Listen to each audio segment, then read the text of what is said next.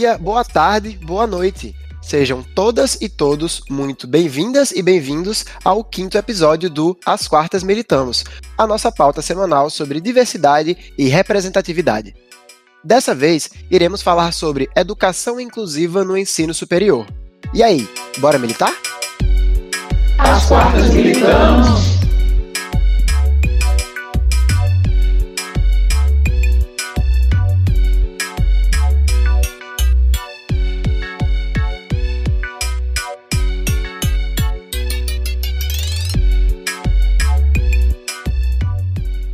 Bom dia, boa tarde, boa noite, militantes. Sejam todas e todos muito bem-vindas e bem-vindos ao quinto episódio do As Quartas Militamos, pauta semanal sobre diversidade e representatividade da 59 mil, a empresa júnior de publicidade e propaganda da UFRN.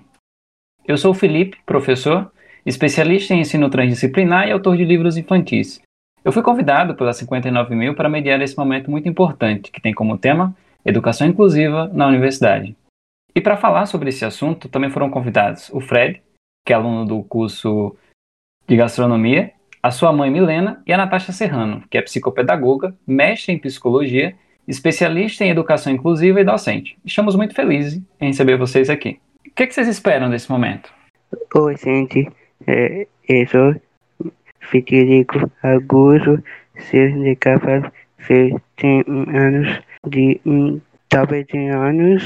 Eu sou Nuno Casa Gambia, Eto, Eto Mendal. Oi, pessoal, eu sou Milena, eu sou a mãe do Frederico, né, como ele já se apresentou aqui. Tem 19 anos e é aluno do curso de gastronomia. Olá, pessoal, eu sou Natasha Serrano, pedagoga, psicopedagoga, mestre em psicologia e é um prazer estar aqui com vocês, é, levando informação, principalmente quando envolve uma temática tão valiosa. Eu estou muito feliz com esse momento. É, fiquei muito emocionado com o convite e mais ainda em saber que um aluno que fez parte da escola que eu trabalhei, como o Fred, é, e reencontrá-lo agora num momento como esse. Acho que vai ser um momento muito importante, muito significativo e que vai trazer grandes contribuições para os nossos ouvintes para as escolas, para os professores, para os gestores e para as pessoas que lutam por essa causa. Bom, e para começar o nosso papo de fato, eu quero saber de você, Fred. E aí, o que, é que você mais gosta lá na sua faculdade?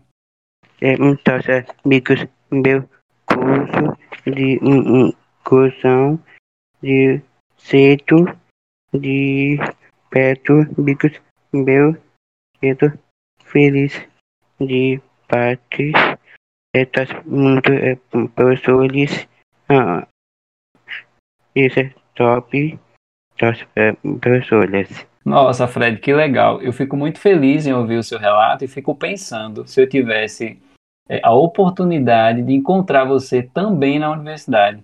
Porque a gente já se viu algumas vezes na escola, né, no ensino médio, é, mas eu fico pensando que encontrar você de repente na universidade, na gastronomia, no seu curso, na sua formação, talvez eu não conseguisse nem falar, eu ia me emocionar muito. Então, fico muito feliz em saber que esse ambiente é tão importante para você. Fred, lá na faculdade que você faz o curso de gastronomia, o que é que você acha que é importante lá? O que é, de repente, assim, a coisa que você acha que é mais legal que você faz lá na universidade? É terceiro de curso. Legal. Fred, e dentro desse curso, dentro dos processos que você já estudou lá, das atividades que você fez, das receitas, tem alguma receita assim que de repente você já fez, algum preparo, algum tipo de alimento que você achou mais legal de fazer dentro do curso? Twitter. que legal, Fred. Fiquei até com vontade agora. Bom, Fred, muito obrigado pela é, sua fala. É hambúrguer. Hambúrguer? Legal. Deu até vontade de comer agora, viu, Fred? Tenho certeza que comer um hambúrguer feito por você vai ser muito diferente de comer qualquer outro tipo de hambúrguer. Que delícia, eu também quero, viu, Fred? pois é. Fred, muito obrigado pela sua contribuição. E agora, é, direcionando um pouco as nossas perguntas para as nossas convidadas, como a nossa intenção aqui é sempre trazer um conteúdo de uma forma educativa e formativa, eu quero iniciar nosso papo, a nossa conversa, perguntando para vocês ah, o que, que vocês acham que é a educação inclusiva? Então, educação inclusiva é, é a ponte para uma sociedade inclusiva.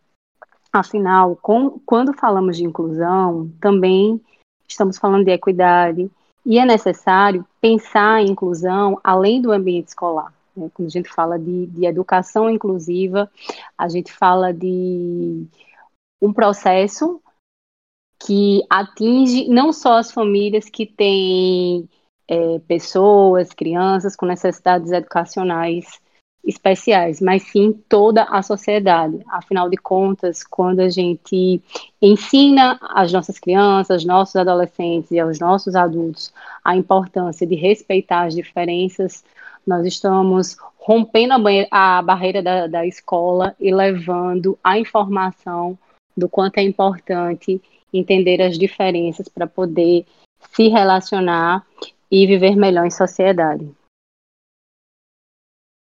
como mãe, né, de uma pessoa atípica, né, eu acho que essa questão da educação inclusiva é como a, a Natasha falou, né, vai além, né, da, da, da escola, né, porque é muito importante essa educação, né, é, para que lá fora as pessoas com necessidades especiais elas sejam sejam aceitas, sejam bem vistas. A, a escola, a faculdade tendo esse olhar, né, para mais sensível, né, para com a pessoa atípica, né, sabe, e passando isso para os demais alunos, né, essa, essa sensibilidade, essas pessoas lá fora, né, elas serão tratadas, né, como normais, né, como típicas. Muito importante essa discussão, porque muitas escolas, instituições universitárias e outros centros educacionais tratam e lembram da educação inclusiva apenas em datas comemorativas ou em eventos específicos.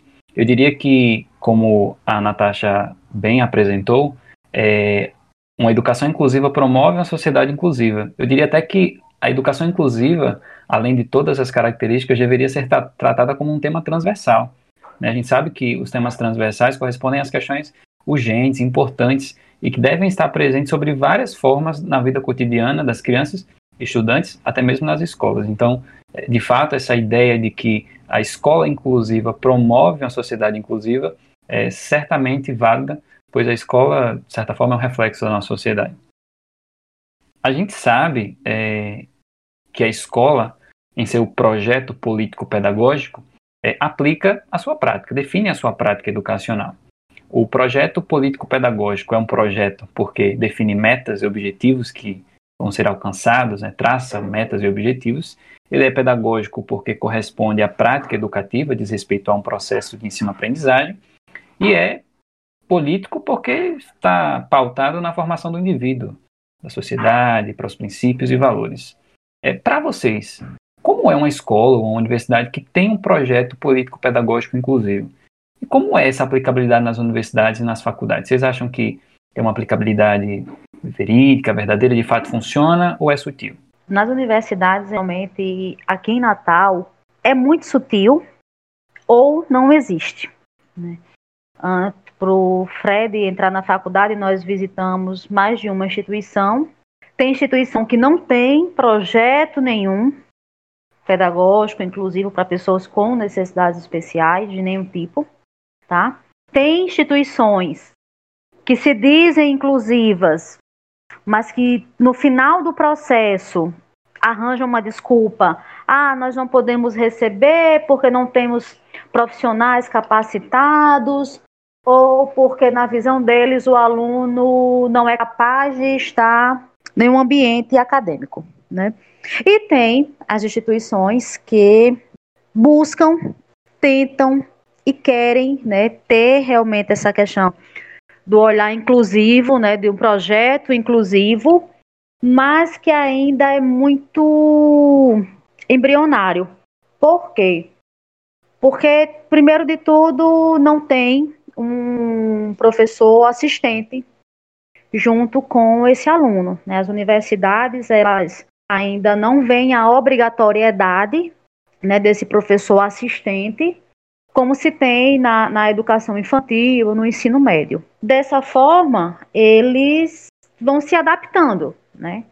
Estão se, se adaptando, buscando realmente ter esse projeto inclu pedagógico, né, inclusivo, mas ainda é tudo muito muito pequeno, ainda muito, como eu falei, embrionário, né? Tudo tá tudo muito ali no começo, né? Talvez pelo fato de que ainda são poucas as pessoas com necessidades especiais nas universidades, né? Então, quando eles recebem, né, as instituições que aceitam receber né, o aluno, ainda faz tudo muito engatinhando, mas que tentam fazer, no meu ponto de vista, né, quem busca fazer, tenta fazer buscando melhorias, buscando acertar. E você, Natasha, como você avalia essa perspectiva do projeto político-pedagógico inclusivo nas instituições de ensino superior ou até mesmo de ensino básico? Então, é, é preciso ressaltar, concordo com a Milena, mas é preciso ressaltar que existe hoje uma deficiência no currículo, não só dos cursos de pedagogia, mas dos cursos de licenciatura voltado à didática, é, em se tratando as políticas inclusivas, as práticas inclusivas. Se a gente pegar o curso de, de pedagogia, que ele é a base né, didática para você ensinar pedagogia, qualquer outro curso, é, você percebe que existe apenas uma ou duas, no máximo três disciplinas voltadas à inclusão. E hoje, quando a gente chega em sala de aula, enquanto professor, seja na educação básica, seja no ensino superior, a gente encontra uma diversidade muito grande de pessoas né, com necessidades específicas que precisam ser incluídas. Essa e é aí onde o professor ele sente essa dificuldade, né, voltada à didática, e eu percebo que existe poucos cursos né, de formação continuada voltados à educação inclusiva. Então, eu acredito que para que a gente ofereça uma prática pedagógica, um, um, uma educação mais inclusiva, nossos professores, eles precisam sim ter a oportunidade, a, a vontade de se capacitar em uma é, formação continuada voltada às práticas inclusivas. E eu falo de uma maneira geral, até porque todos, todos os nossos alunos hoje, eles têm algum tipo de necessidade especial voltada a, às diferenças, até porque ninguém é igual a ninguém. Então, a partir do momento que você consegue enxergar a sua sala de aula né, de uma maneira diversificada e entender que cada aluno ele tem que ser avaliado de uma maneira diferente, que existem ferramentas hoje inclusivas que elas ajudam os nossos alunos a se desenvolverem de uma maneira global, né, na instituição. A partir do momento que a gente busca essa informação, busca esse conhecimento, a gente consegue realmente incluir e não só inserir os nossos alunos com, com, com qualquer tipo de, de, necessidade, né? Porque existe uma diferença muito grande entre inserção e inclusão. É, eu acho que quando a gente fala de inclusão, é, se a gente for estudar a história da educação especial, a gente consegue entender que muita coisa já foi, já foi feita, né, e que a gente conseguiu grandes avanços, mas a gente também sabe que ainda não chegamos à, inclusão de verdade. Então, estamos caminhando para a inclusão. Hoje, eu acredito que essa dificuldade que vem muitas vezes de um currículo, né, do professor, ele acaba é, dificultando a inclusão e acaba sendo apenas a exceção. Então, a gente precisa de um conjunto para poder realmente incluir. A gente precisa entender que é, esse aluno ele precisa de um PEI, né, que é um plano educacional individual, para que a gente possa realmente incluir, acompanhar, redirecionar, estabelecer novas metas e aí sim é, conseguir de fato a inclusão. Pois é, e essas falas são muito importantes porque a gente sabe que hoje em dia existem diversas formas de se ver e entender e avaliar o estudante. Essa fala que alguns professores apresentam de que eu trato, abre aspas, né, eu trato todos os alunos do mesmo jeito, fecha aspas, é uma fala que precisa ser revista. Ela precisa ser repensada. Cada estudante, cada aluno, cada criança, cada adulto é, existe e tem uma origem diferente, tem uma característica social e econômica distinta um do outro. As pessoas possuem corpos e corpos com necessidades diferentes. Então, essa fala do que o professor ou o gestor trata todos os estudantes e crianças do mesmo jeito é uma fala que precisa ser repensada. E essa luta, ela é uma luta bem antiga, ela não é de agora. Nós sabemos que muitos elementos precisam ser elencados e garantidos para que essa prática do atendimento educacional especializado, ela seja de fato garantida. E um elemento essencial nisso é o professor auxiliar. E hoje, né, 2020, a gente ainda precisa travar essa luta nessa questão da necessidade. A gente precisa, na verdade, é, como se fosse uma luta para deixar claro que sim, que o professor auxiliar ele é importante nesse processo. Então, é uma luta atual e que precisa ser pensada. E que, principalmente, ele precisa ter uma formação voltada à educação especial. É, ele precisa entender, ter uma formação além né, daquela que atenderia todos os alunos. É, quando a gente fala da educação especial, a gente fala de direitos. E os nossos alunos, eles têm esse direito. Então, assim, é importante que nós também é, tenhamos pessoas né, é, capacitadas para poder auxiliar de uma maneira mais significativa esse processo de aprendizagem.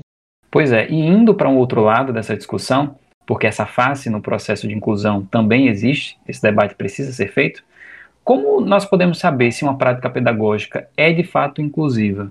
É, ou se de repente uma universidade ou faculdade que se diz inclusiva realmente garante o direito da educação para todos? Existem elementos que a gente pode evidenciar se uma prática é ou não inclusiva? É, existe uma ferramenta né, de extrema relevância chamada PEI, que é o Plano Educacional Individualizado. Essa ferramenta é indispensável na prática pedagógica, tá? E o ideal, independentemente das necessidades educacionais, seria que cada aluno tivesse o seu próprio PEI, né? E aí os nossos ouvintes que não conhecem né, essa ferramenta que, que eu estou falando agora, elas devem estar se perguntando, né? Como é elaborado né, esse plano educacional individualizado? O que é o PEI? É, então, primeiramente, o professor, né, ele faz uma avaliação do aluno, ele observa, ele aplica alguns testes, se necessário, né, sempre com o intuito de identificar as potencialidades, habilidades e dificuldades do seu aluno. Em seguida, né, o professor ele elabora metas, sempre voltado ao desenvolvimento global né, do seu aluno. E ao final né, do período determinado, o PEI ele é reavaliado e o professor, juntamente com a equipe multidisciplinar, tá, ele estabelece novas metas e através desse documento é possível nortear os processos de aprendizagem, né, proporcionando ao aluno a oportunidade de um ensino integral, individual e humanizado. Então, o PEI ele é garantido por lei, né, e ele hoje é a principal ferramenta voltada às práticas pedagógicas. Então, é, é importante que o aluno, a família, cobre do professor, da instituição, porque hoje é o principal documento voltado às práticas pedagógicas que auxiliam o professor e a família e ao aprendente também nesse processo de ensino-aprendizagem. Como já havia falado anteriormente, as instituições de, de ensino superior aqui em Natal, né, ainda deixa muito a desejar nessa questão de inclusão. Porém, falando da instituição onde Frederico está estudando, né, eles, mesmo sem nunca ter tido contato com um aluno na condição dele, fazem, dão, dão o seu máximo na busca de adaptar as atividades, né, dentro de todo o assunto que é dado, a atividade de Fred ela é adaptada para as condições dele dentro de todo o contexto. e a forma como eles chegam para explicar a ele, para ele, né, é, é, de uma forma também com que ele com, compreenda, né. Ainda estão se adaptando, a instituição está se adaptando, né, mesmo tendo outros alunos em outros cursos, né, com necessidades especiais, alunos com síndrome de Down, porém cada um tem a, as suas especificações, né?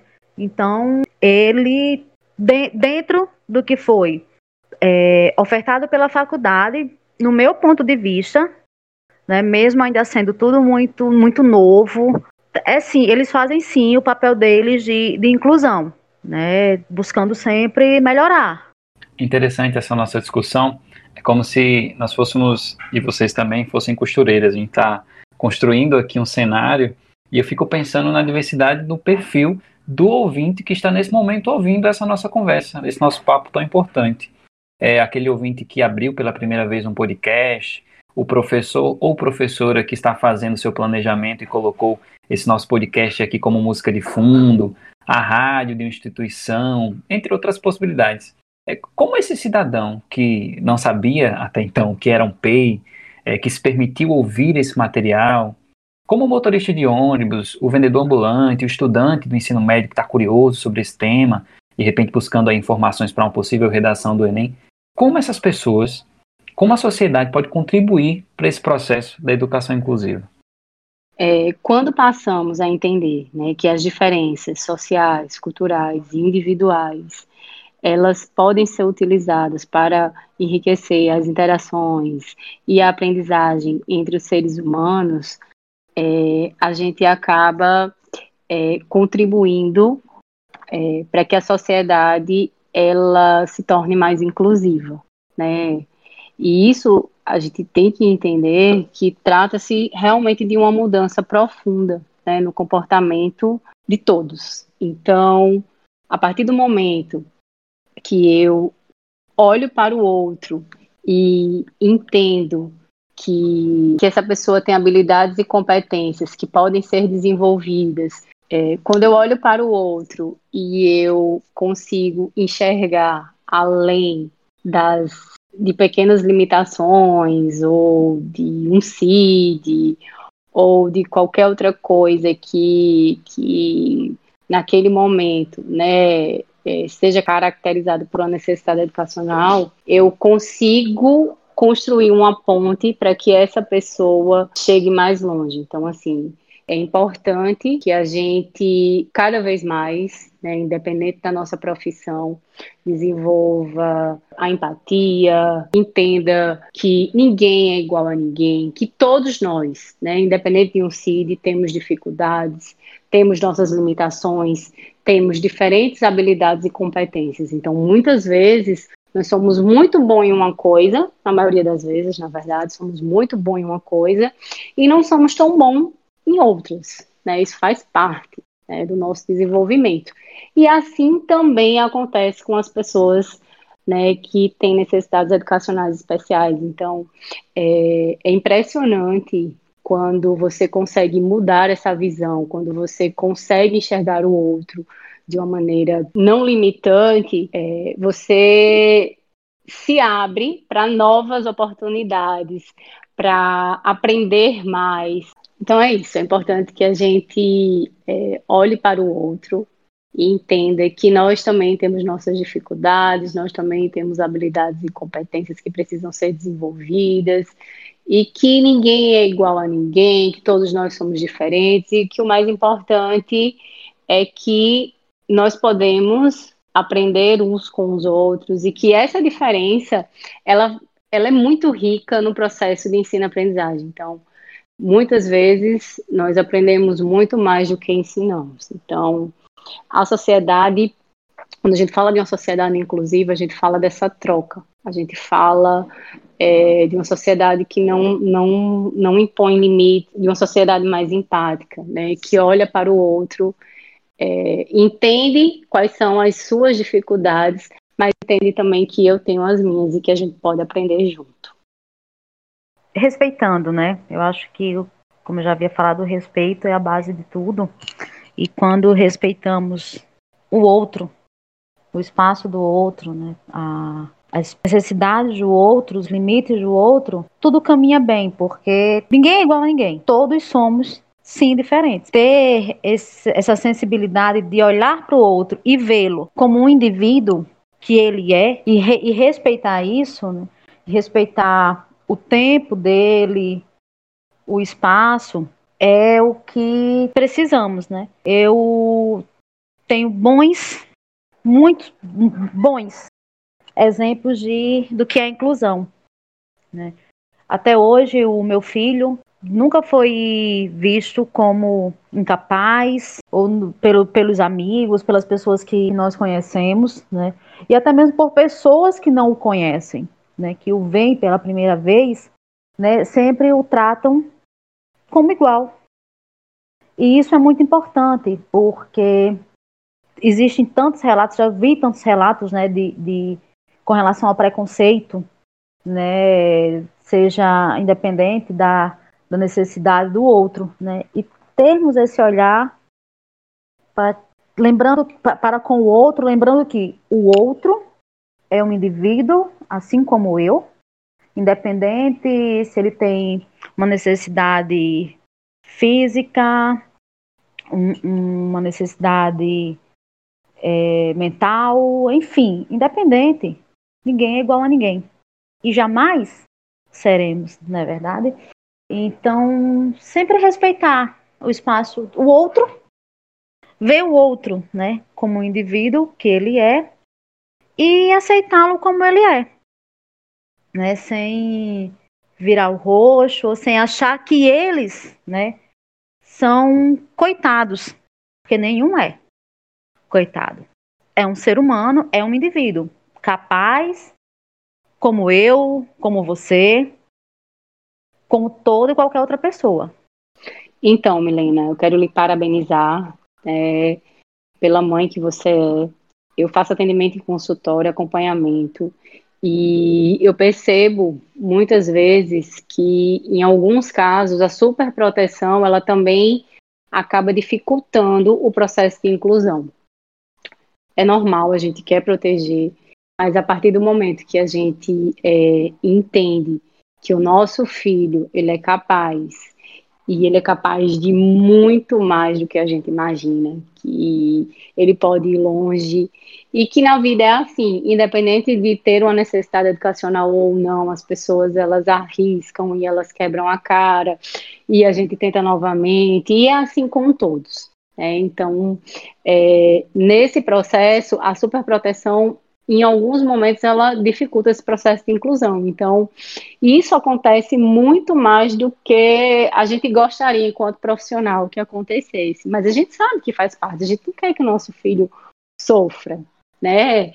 Então, assim, é muito doce, é muito bom ouvir uma postura de uma mãe, né, que, que realmente é, entende que é importante que, que o seu filho cresça, que seu filho entender quais são as habilidades, as competências que podem ser é, trabalhadas, lutar por elas. E quando você fala que não sentiu, né, que as pessoas respeitam, que você percebe, isso é muito é, fruto da sua prática enquanto mãe, né? Da maneira que você não só encara a inclusão, mas que você também proporciona a seu filho, né, que proporciona a ele um mundo cheio de possibilidades. Parabéns, de verdade. Obrigada, Natasha. Mas assim, essa questão realmente da superproteção, nós nunca tivemos. Nós sempre protegemos. Mas nunca super protegemos, por quê?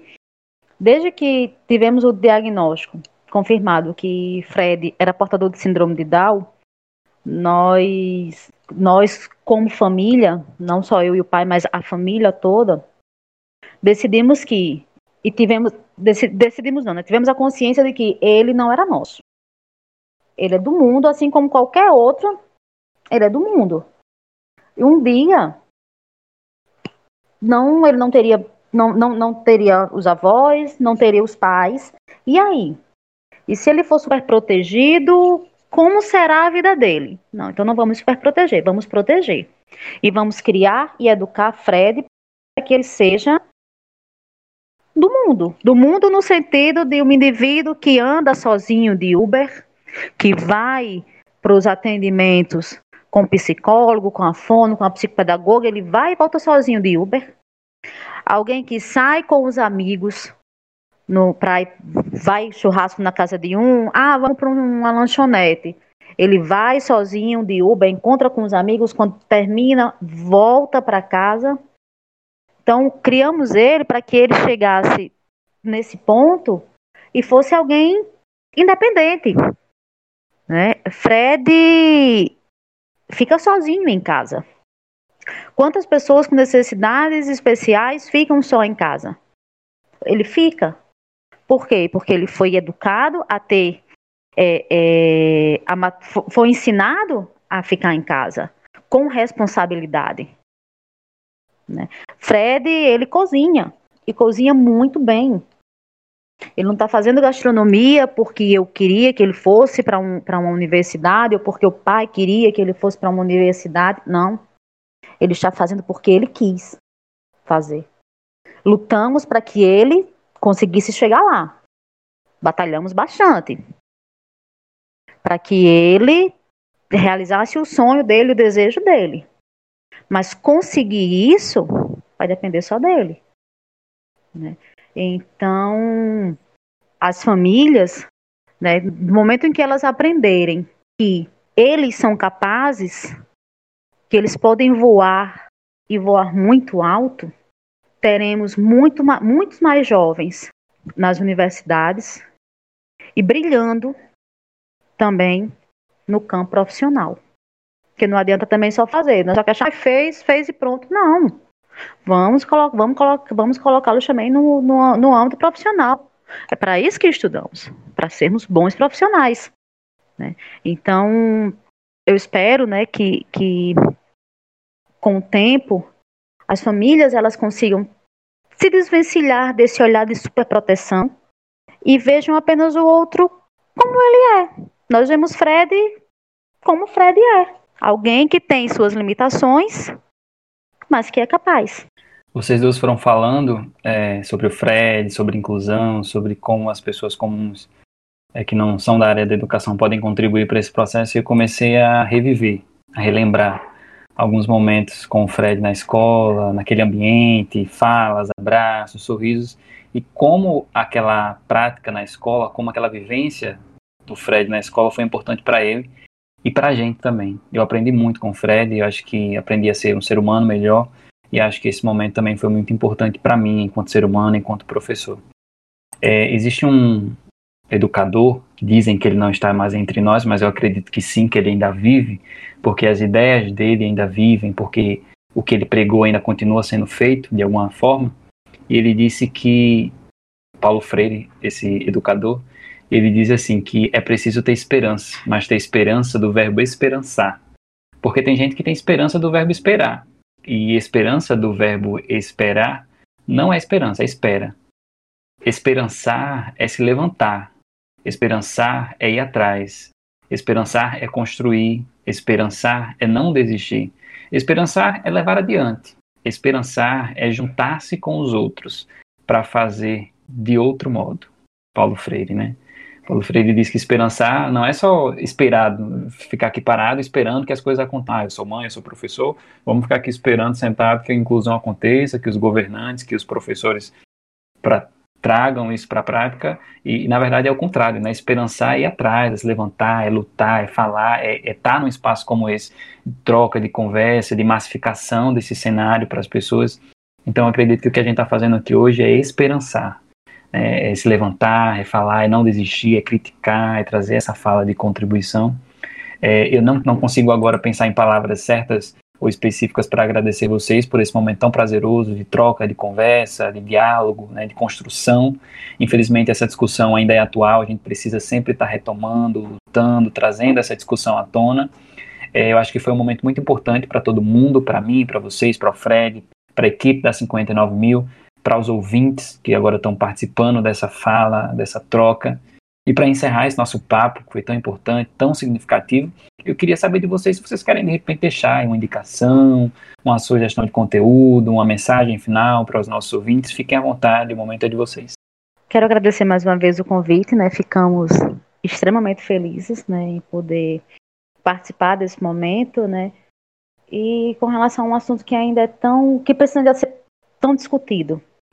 Né? Então eu espero que as famílias vejam o outro, né, como como ele é e que pessoas na condição de Fred e outras condições, né, ganhem, ganhem asas, né, e voem, voem muito alto. É, sempre que, que se fala em inclusão, a palavra é gratidão, né? Parabéns a 59 mil né, por uma pauta tão importante, né? Falar sobre diversidade e representatividade é, é sempre muito relevante. Né? Então, parabéns a todos, obrigada pelo convite. E é isso, gente. Vamos buscar o conhecimento, vamos é, buscar sempre ser né, a diferença em se tratando de uma sociedade mais inclusiva. Vamos usar das redes sociais. Né? Hoje em dia nós temos é, acesso mais fácil ao conhecimento e por que não buscar um conhecimento voltado à educação inclusiva, ao outro, né, a, a, a essa troca. Eu garanto a vocês que quanto mais a gente buscar o conhecimento voltado à inclusão, voltado à empatia, a nossa contribuição para a sociedade é, é, vai ser significativa e a gente vai estar tá sendo exemplo, na verdade, para outras pessoas. Então, é aquela história, a diferença ela tem que começar da gente, né? Então, a partir do momento que eu busco a informação, que eu mudo as minhas práticas, independente de ser educador ou não, é, voltada a uma sociedade mais inclusiva, eu já estou mostrando e ensinando aos outros através do exemplo. Então, a gente sabe né? Isso hoje é cientificamente comprovado que se ensina muito mais pelo exemplo. Então, a partir do momento que eu vou lá e ofereço né, uma, uma ferramentas para uma, uma sociedade mais inclusiva, eu estou mostrando para o outro que ele também é capaz de fazer e que juntos somos mais fortes e que juntos podemos sim mudar uma comunidade, mudar um ambiente, mudar a sociedade. Então, assim, é importante que a gente faça o nosso papel e que isso seja positivo e que isso seja também a nossa contribuição, né, diária para a sociedade. Então, enquanto esperamos a mudança, precis, não precisamos, na verdade, é, contribuir para que ela é, ocorra. É, pessoal, é, obrigado. É, tenho muito. Tchau. Então é isso, gente. Eu fiquei muito feliz com o convite, né, em participar desse momento tão importante, tão significativo sobre essa pauta, sobre essa discussão. Fiquei mais feliz ainda em saber que através dessa plataforma ia conseguir conversar novamente com o Fred, né? Não esperava que fosse esse Fred, né? O nosso Fred, enfim. É, vou aproveitar o momento também para, como dica, como orientação sobre essa discussão, falar um pouco também sobre o livro que eu lancei recentemente, né, o Coronavírus Nunca Mais. Ele é um livro infantil, virtual, totalmente gratuito, pode ser acessado aí através da plataforma do Recanto das Letras. Só nessa plataforma, que é uma das ferramentas de divulgação, a gente já teve 1.134 acessos, né, downloads, e na única plataforma. Eu fiz junto com a artista Malu França, que é uma artista aqui de Natal, ilustradora, e é um livro gratuito, dá para todo mundo acessar, enviar pelo celular, e-mail, enfim. Então deixo também como dica para vocês. E a minha contribuição também vai ser para as crianças e professores também que de repente precisem de algum tipo de material sobre essa discussão. Existe o livro infantil que é da editora Tutpar, né, inglesa, e aí é um livro que, que diz que o título dele é Não faz mal ser diferente. É um livro infantil com muitas cores, pessoas que são diferentes, animais diferentes, e ele fala na linguagem das crianças sobre essa questão da tolerância, o respeito às coisas diferentes, às pessoas diferentes. Ele traz, por exemplo, não faz mal ter dentes pequenos, não faz mal é, usar cadeira de roda, não faz mal ter só um braço. Então ele começa a discutir um pouco com as crianças sobre essa questão é, de que as pessoas são diferentes, a gente precisa respeitar as diferenças. Então são dois livros aí, as diferenças. Então são dois livros aí que eu deixo para vocês como contribuição para as crianças, né, sobre essa nossa discussão. E é, agradeço pela oportunidade, pela participação de vocês. É isso. É, espero que vocês aproveitem esse conteúdo, esse material seja enviado para os colegas de trabalho, professores, escolas. É, sigam a 59 mil no Instagram, no Spotify, no YouTube. Compartilhem esse episódio. E a gente espera vocês aqui na próxima quarta com mais uma pauta incrível no As Quartas Militamos. Tchau, tchau. Um abraço a todos e até a próxima.